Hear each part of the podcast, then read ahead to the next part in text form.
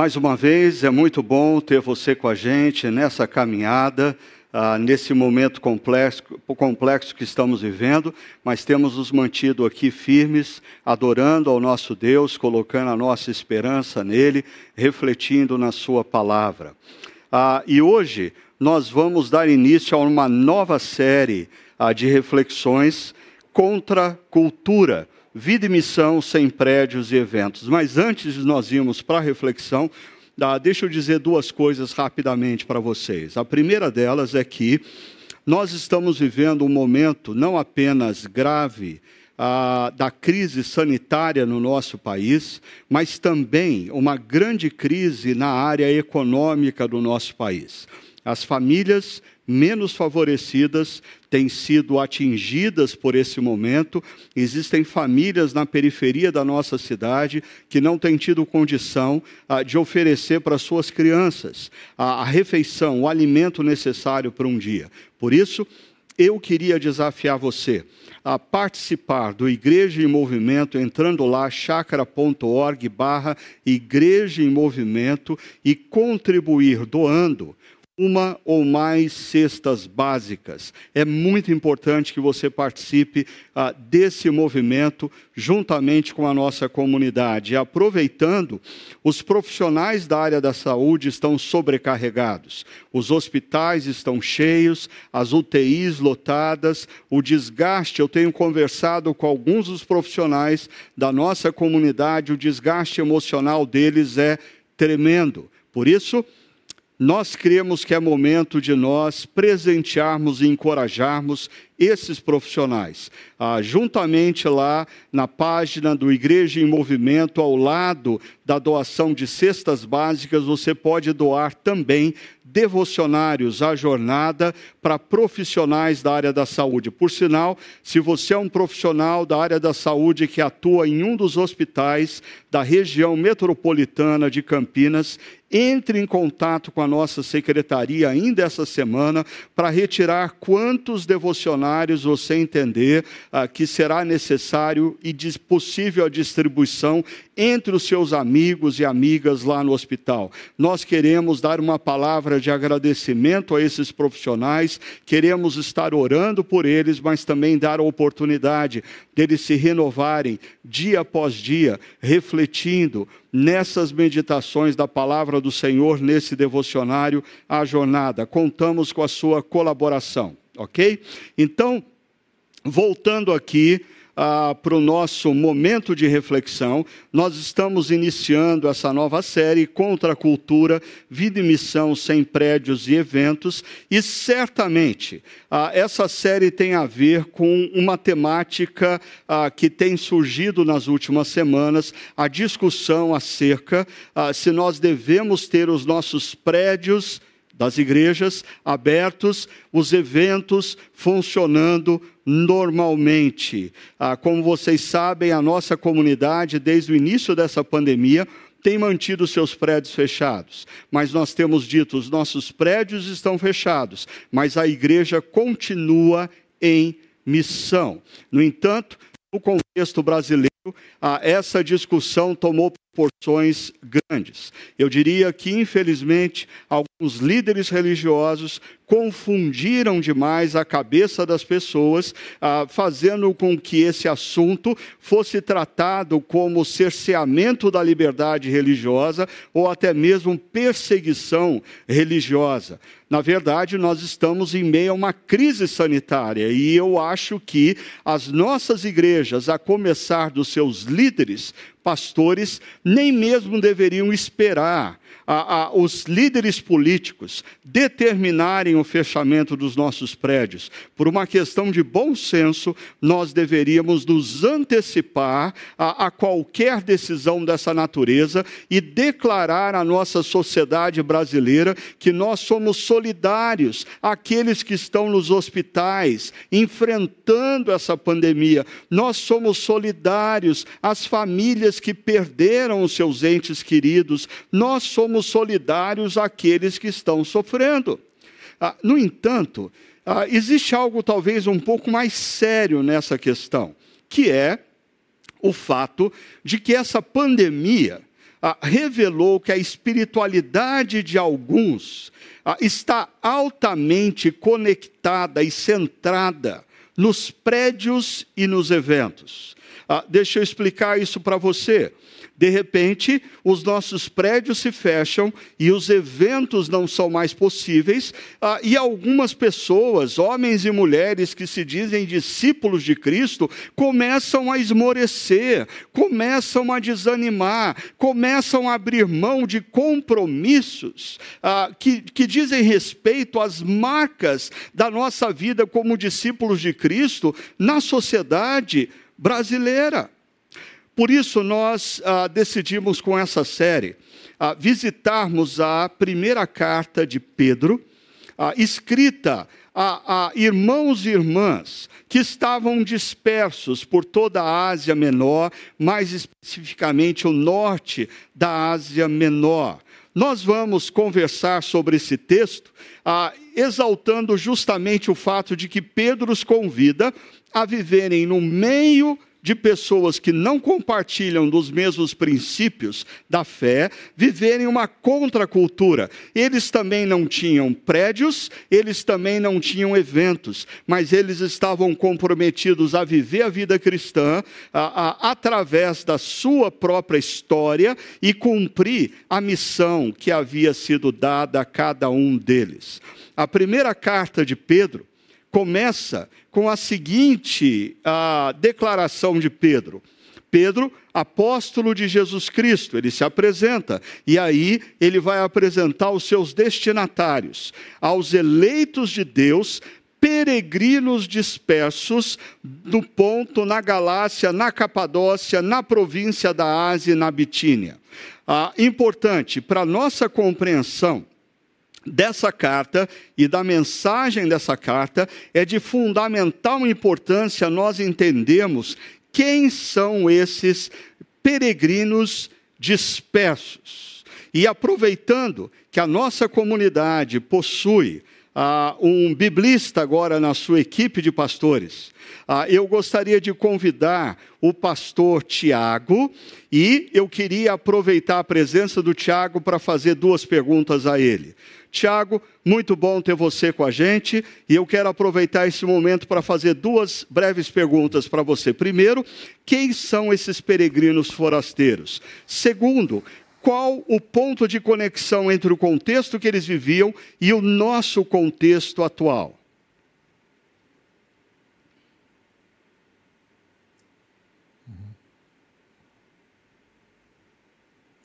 Oi, Ricardo, é uma alegria estar aqui com você e com toda a nossa família estendida da Chácara Primavera. Bom, eu diria que primeiro esses peregrinos eram discípulos e discípulas de Jesus que viviam em cidades e pequenas vilas ao longo do que hoje é a Turquia. E essas comunidades devem ter sido plantadas, muito provavelmente, ah, durante a segunda e a terceira viagens missionárias do apóstolo Paulo. E eu acredito que Pedro, a caminho de Roma, ele passou por essas regiões e conheceu algumas dessas pessoas e algumas dessas comunidades. Agora, a palavra-chave para entender quem eles eram é a palavra dispersos, porque tem como pano de fundo a dispersão judaica, que foi é, uma consequência do exílio babilônico no século 6 a.C. Ah, depois do exílio, muitos judeus passaram a viver espalhados entre as nações e é esse pano de fundo, é esse contexto que o apóstolo Pedro usa. Isso fica claro quando, ao final da carta, o apóstolo informa que ele está escrevendo de Babilônia, ah, não da cidade ou da região, mas de Roma, que era conhecido como Babilônia. Mas o que Pedro está dizendo então é que esses peregrinos e, peregrinas é, são cristãos, discípulos e discípulas de Jesus que vivem espalhados por aquela região. É isso que ele está dizendo, e esses são os tais peregrinos e forasteiros, que ele também vai chamar no capítulo 2, versículo 11. Agora, com relação a, a, aos pontos de contato entre nós e eles, eu diria que primeiro é uma consciência de jornada, é uma consciência de peregrinação. Nós também estamos, assim como eles, é, numa jornada, né, numa peregrinação e temos um destino é, a gente, isso nos, nos faz lembrar que nós não somos do mundo, mas nós estamos no mundo e devemos viver então para a glória de Deus. Né? E essa é uma peregrinação que não é, é, geográfica, mas é espiritual. E nós estamos então rumo ao reino de Deus que um dia será plenamente estabelecido aqui. Então, a primeira é essa consciência de peregrinação, né, de, de, não nos, nos, nos sentirmos muito confortáveis com a nossa vida aqui. A segunda, eu diria, é que ah, eles viviam em uma sociedade idólatra, né, pagã e hostil à fé cristã, e nós também.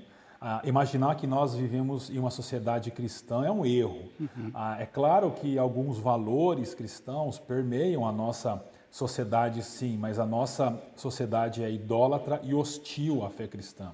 Isso significa que viver de acordo com o Evangelho é, gera desafios e pode resultar até em sofrimento, que era o que aqueles irmãos e irmãs a que a carta endereça estavam passando.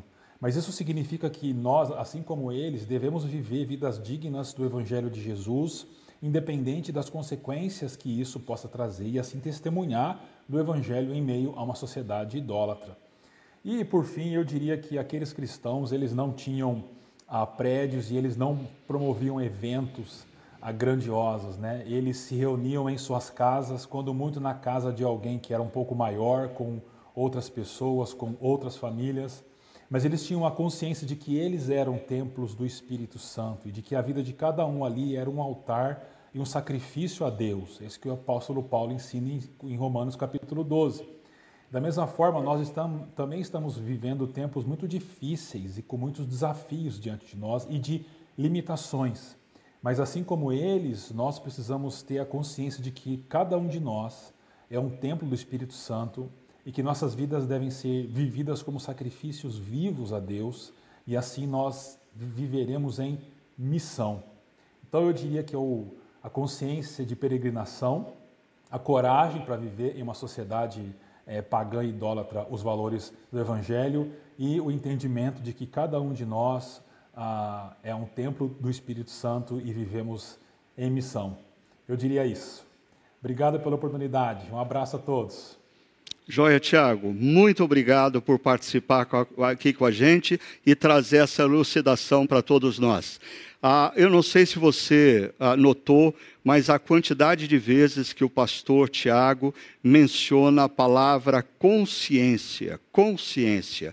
E é interessante porque quando nós ah, olhamos para o texto bíblico, parece que Pedro está desafiando cristãos espalhados por toda aquela região, cristãos que viviam no meio de pessoas com uma cosmovisão completamente diferente da espiritualidade cristã, terem consciência de que eram peregrinos, consciência de peregrino. E olha só o que o apóstolo Pedro fala logo em seguida: ah, peregrinos escolhidos de acordo com o pré-conhecimento de Deus Pai, pela obra santificadora do Espírito, para a obediência a Jesus Cristo e a aspersão do seu sangue, graça e paz lhe sejam multiplicadas. Aqui nós temos um prato cheio para quem gosta de uma boa teologia. O Pai é aquele que desde a eternidade nos elege, é, desde a eternidade pensa em cada um de nós, desde a eternidade olha para cada um na história e diz: Eu te quero, meu filho. O Espírito Santo de Deus é aquele que santifica, é aquele que separa prepara cada um de nós para uma obra, ou na linguagem do apóstolo Paulo em Efésios 1, nos cela ou nos concede o poder para executarmos toda boa obra na história. Mas o Filho, Jesus Cristo, nos apresenta a missão. Nós fomos eleitos, escolhidos, nós fomos separados, santificados para a obediência a Jesus Cristo. E essa obediência a Jesus não é fruto de uma obrigação para conquistarmos a salvação. Não, é fruto da nossa gratidão por Ele já ter derramado o seu sangue por nós. Por isso, quando nós falamos de consciência de peregrino, isso nos leva a pensar no tema da reflexão de hoje, que é: nós precisamos caminhar com os pés na história e olhos na eternidade. A consciência de peregrino faz com que caminhemos na história com os pés ah, inseridos nessa história, engajados nos problemas que emergem no nosso dia a dia, mas sem perdermos a noção de que nós estamos caminhando para a eternidade, que o nosso ponto de referência transcende a própria história. Deixa eu mostrar para vocês como Pedro faz isso ah, nos versos seguintes ah, do texto que nós estamos lendo. Vamos começar pelo verso 3, que diz o seguinte: Conforme a sua grande misericórdia, ele, o Deus Pai, nos regenerou para uma esperança viva, por meio da ressurreição de Jesus Cristo dentre os mortos. Perceba essa palavra ou esse verbo, ele nos regenerou. Ele nos deu nova vida, é o sentido literal desse verbo. Ele nos fez nascer de novo. Esse verbo é muito próximo das palavras de Jesus em João 3 para Nicodemos. Ele nos deu novo sentido para a nossa história e para a nossa vida.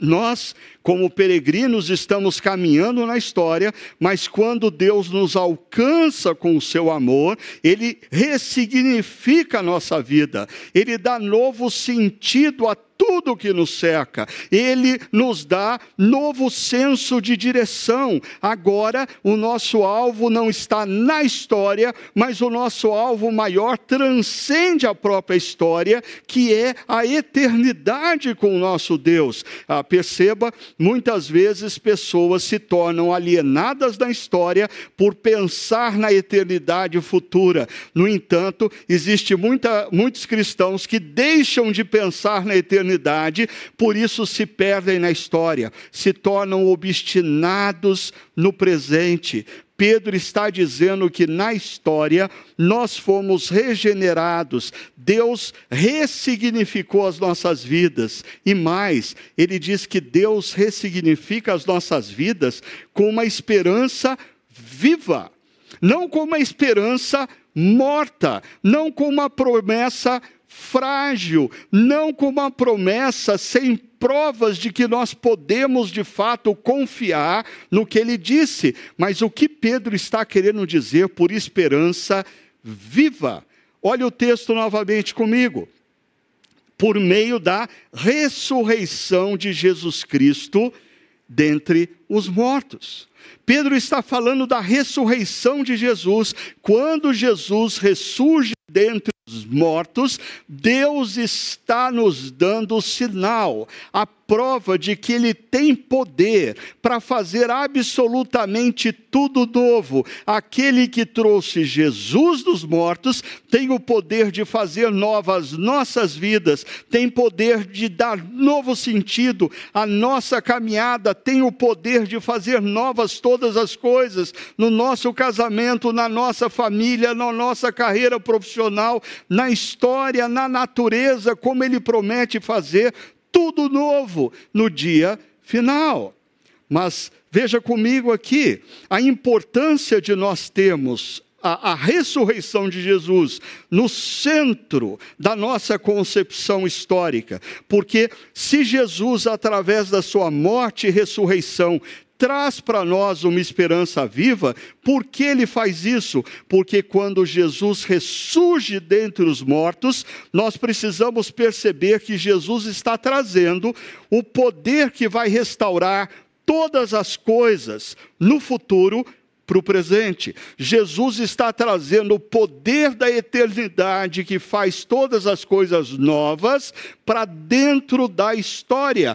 Quando Jesus ressurge dos mortos, ele é o primeiro fruto de uma obra que Deus vai fazer ao longo da história e vai nos conduzir à restauração de todas as coisas, como é descrito em Apocalipse, capítulo 21 e 22. 2. Dessa forma, aqueles que se rendem a quem Jesus disse ser, a obra que ele fez ao seu amor e demonstram crer que ele é quem disse ser e que o que ele fez foi totalmente suficiente para nos reconectar com Deus, têm uma esperança viva a esperança de que Deus vai fazer novas todas as coisas. E aqueles que peregrinam na história com essa esperança, vivem na história os valores desse reino que esperam no porvir. Pedro continua o texto dizendo: para uma herança que jamais poderá perecer, macular-se ou perder o seu valor, herança guardada nos céus para vocês. Perceba aqui como o apóstolo Pedro está trabalhando com essa frase, para uma esperança viva, em paralelo com para uma herança, quase que sinônimos. Essa esperança viva é a nossa herança, a herança que está, nos de, que está destinada a cada um de nós na eternidade, na presença de Deus. E essa herança, perceba as características dela: ela não perece, ela não se dissolve, é, é, ela não se corrompe, ela não se macula, ela não perde o valor. Ah, você pode investir a sua vida, ou pode estar investindo a sua vida, na sua carreira profissional.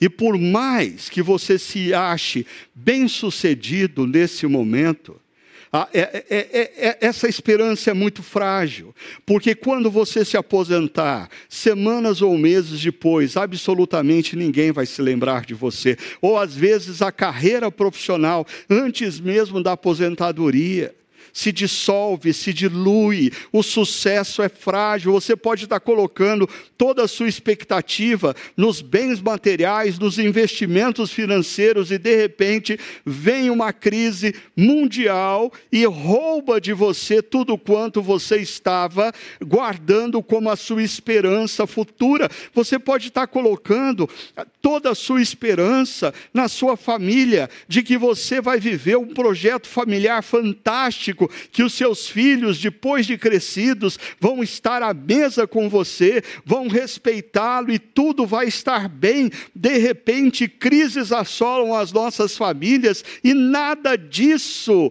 ah, continua vivo diante de nós. Ah, por que, que muitas vezes nós estamos frustrados? Porque nós temos colocado a nossa esperança nas coisas erradas. E o apóstolo Pedro nos convida a colocar as nossas esperanças na herança que jamais perece, na herança que não se mancha, na herança que não perde o valor. E ele enfatiza com essa última frase: herança guardada nos céus, perceba, para vocês. Pedro muda a sua a, a, a fala, que estava direcionada à primeira pessoa do plural, para a segunda pessoa do plural. Essa herança está guardada para vocês. Ah, eu sei que pessoas que não estão grandemente ligadas à espiritualidade cristã, às vezes acham estranho nós, cristãos, na caminhada na história, falarmos de esperança futura.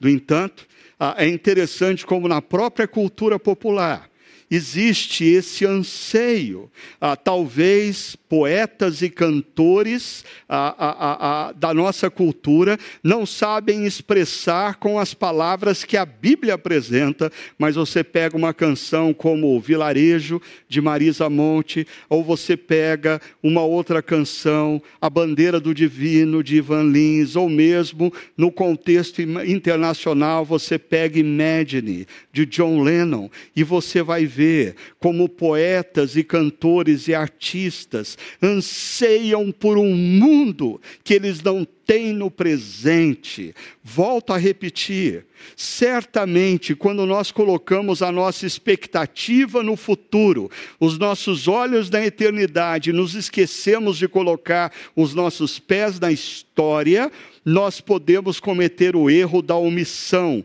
da alienação. No entanto, muitos cristãos hoje estão com os pés na história e tão envolvidos com os projetos da história, seu projeto profissional, seu projeto econômico, seu projeto familiar, e estão perdendo a noção da eternidade, se tornando homens e mulheres obstinados pelo presente.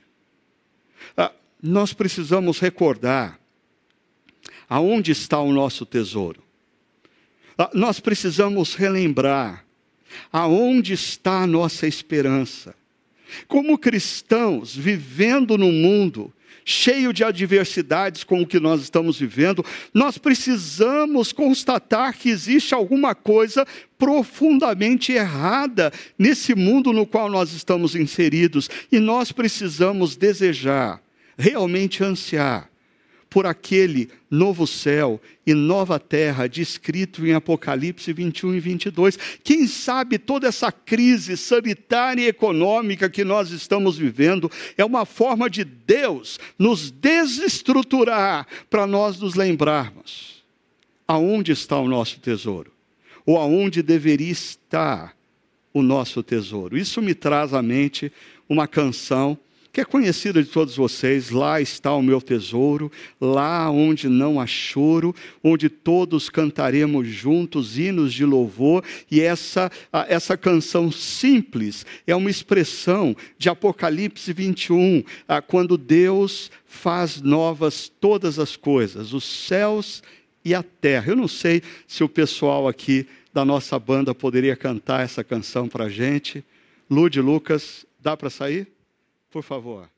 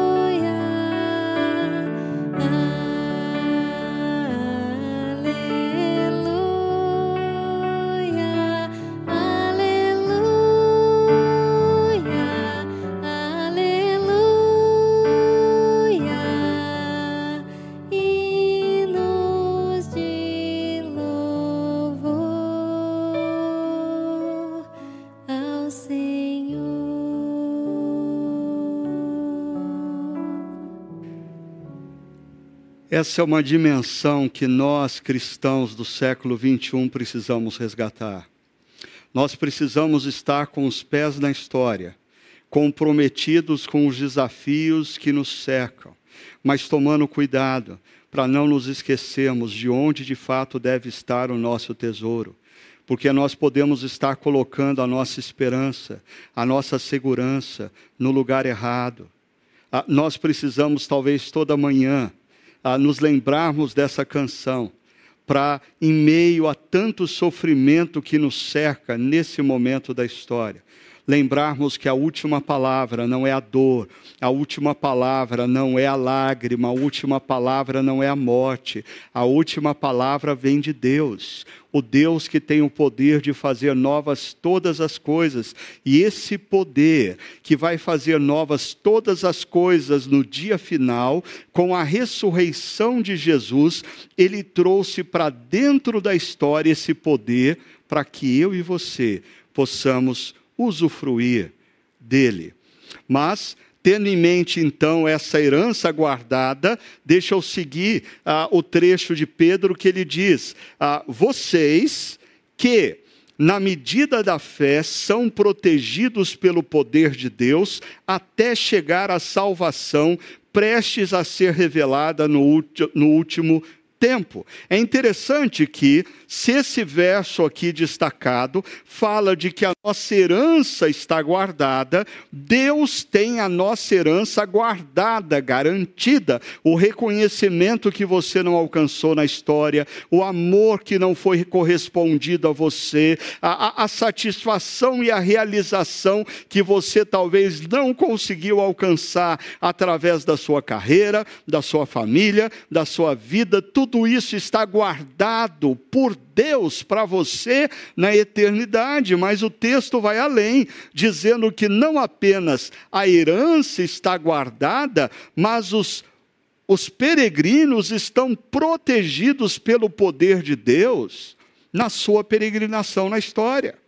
Ou seja, Deus nos protege com o seu poder enquanto nós peregrinamos na história. Isso significa que nós não temos dor, isso significa que nós não temos lágrima, isso significa que não temos decepções? Não.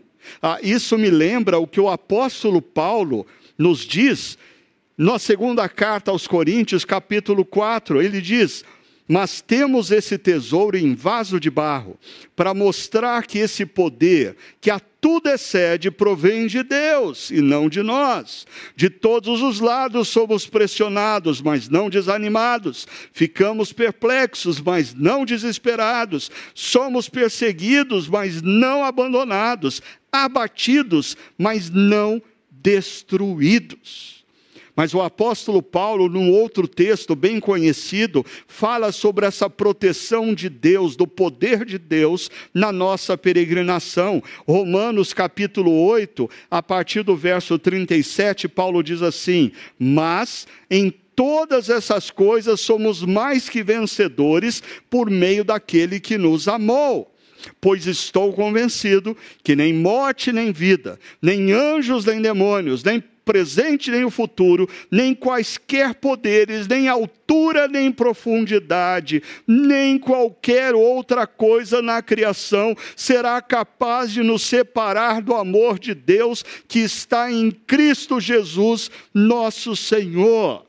Eu não sei qual é o nível de aflição que você está vivendo. Eu não sei qual é a complexidade dos problemas que você está enfrentando. Eu não sei qual o volume de perdas, quer de vidas, quer ah, de negócios financeiros, qual o volume de perdas que você já teve com toda essa pandemia, mas uma coisa eu sei: Deus não te desamparou, Deus está com você. O poder de Deus que nos sustenta ao longo dessa peregrinação é suficiente para nos levar, sim, até aquele dia de final, em plena segurança, para usufruirmos e desfrutarmos da herança que Deus tem garantida a todos nós.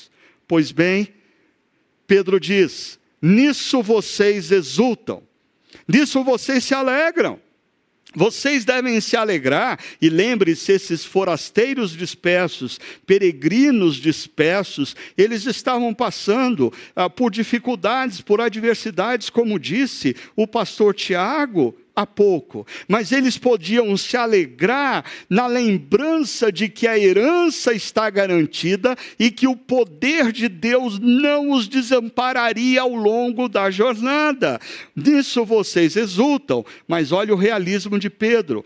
Ainda que agora por um pouco tempo, se comparado à eternidade, o nosso tempo de vida é pouco tempo, devam ser entristecidos por todo tipo de provação ah, Pedro está dizendo que nós vamos enfrentar dificuldades, nós vamos enfrentar adversidades, nós vamos ter momentos em que as lágrimas vão escorrer dos nossos olhos. No entanto, ah, esse tempo, ele é curto quando nós nos lembramos do que Deus tem preparado para nós na dimensão eterna. Ah, Lembre-se, nós estamos falando de que, como peregrinos, nós estamos com os pés na história e por isso nós enfrentamos lutas, enfrentamos dificuldades, mas os olhos na eternidade renovam as nossas forças para caminharmos em perseverança nesse momento. E o apóstolo Pedro vai terminar dizendo assim: assim acontece para que fique comprovado que a fé de vocês tem muito mais valiosa do que o ouro que perece, mesmo que refinado pelo fogo, é genuína e resultará em louvor, glória e honra quando Jesus Cristo for revelado. Perceba que nesse centro, ah, Pedro faz uma comparação da fé que está sendo provada, da fé do peregrino sendo provada, com o ouro, o ouro que é provado pelo fogo. Mas Pedro nos apresenta duas coisas importantes. As provações, elas são importantes na história para que fique comprovado que a fé de cada um de nós, a nossa fé é genuína. Ah, como foi no caso de Jó. Lúcifer questionava a fé de Jó, e a adversidade foi a forma como a fé de Jó se mostrou genuína. Muitas vezes a nossa fé está atrelada ao que Deus nos oferece, às bênçãos que Deus nos dá. Aí vem um período de adversidade, o período de crise, o período em que nós perdemos pessoas queridas, perdemos bens materiais, perdemos a empresa que nós tanto nos empenhamos, perdemos recursos financeiros, e aí vem o questionamento de Lúcifer: nós temos fé nas bênçãos de Deus ou nós temos fé em Deus que nos prometeu, que vai nos conduzir através da história e tem a herança garantida para cada um de nós. Pedro está afirmando que a nossa fé é comprovada através da provação, mas mais uma coisa Pedro nos diz, que a nossa fé, a maneira como nós respondemos à provação, a maneira como nós respondemos na adversidade, resultará em louvor e glória e honra a Jesus Cristo, a maneira como você está respondendo a essa pressão emocional que você vive, a maneira como você, como cristão, está respondendo ao desafio de viver a espiritualidade cristã com os prédios fechados e sem eventos, a maneira como você está respondendo diante das perdas vai ou pode gerar o louvor, a glória e a honra de Jesus, ou não. Como nós temos dito desde o início dessa pandemia, a, a maneira como nós estamos respondendo às questões hoje, as nossas atitudes e palavras, estão escrevendo a história que será contada no futuro não só no futuro da história, mas no futuro da eternidade. Nós precisamos, como os cristãos, nos lembrar ou ganhar novamente a consciência de que nós somos peregrinos, de que nós temos, que, que o nosso alvo final transcende a própria história e que isso renove as nossas forças para vivermos no presente a vida que Deus quer que nós vivamos e a missão que Deus quer que nós exerçamos, mesmo sem prédios ou eventos. Dessa maneira, eu queria concluir essa reflexão convidando a você a refletir e colocar em prática três coisas. A primeira delas é resgate a consciência de peregrino. Resgate a consciência de peregrino. Essa pandemia nos trouxe uma realidade existe algo de profundamente errado no sistema que nós estamos inseridos. Nós precisamos reconquistar a consciência de que nós estamos passando pela história, mas nós pertencemos à eternidade. Nós precisamos ter os pés na história, mas os nossos olhos na eternidade. Nós precisamos relembrar aonde está o nosso tesouro. Com isso, ah, eu desafio você também ao anseio pela herança guardada nos céus. Anseie por essa herança. Volte a pensar um pouco mais nessa herança. Tire a sua mente e o seu coração dos negócios do presente. Pare de calcular tanto o lucro na história e comece a pensar no que Jesus disse, que nós devemos colocar o nosso tesouro aonde traça não corrói, aonde ladrões não roubam nós precisamos exercitar o nosso coração a voltar a pensar na eternidade. E por fim, responda à aprovação, de forma que Jesus seja glorificado. Ah, eu sei, ah, esse momento não está sendo fácil para nenhum de nós, mas é esse o momento que Deus colocou você para viver, eu para viver. Ah, e como discípulos de Cristo, peregrinos na história, é nesse momento que nós precisamos, com as nossas atitudes, com as nossas ações, honrarmos e glorificarmos Jesus na eternidade. Ah, é esse o momento que nós precisamos perseverar na nossa espiritualidade, é nesse momento que nós não podemos nos desconectar da comunidade cristã, nem muito menos da missão. É nesse momento que nós precisamos nos juntar para ajudar os mais necessitados. É nesse momento que nós precisamos, aqueles que se sentem um pouco mais forte, entrar num grupo pequeno, entrar num grupo de oração para encorajar aqueles que estão enfraquecidos. É nesse momento que você que está conectado a esse encontro de adoração precisa ir atrás daqueles irmãos e irmãs que se desconectaram. As nossas atitudes no presente vão gerar a glória e a honra a Jesus na eternidade.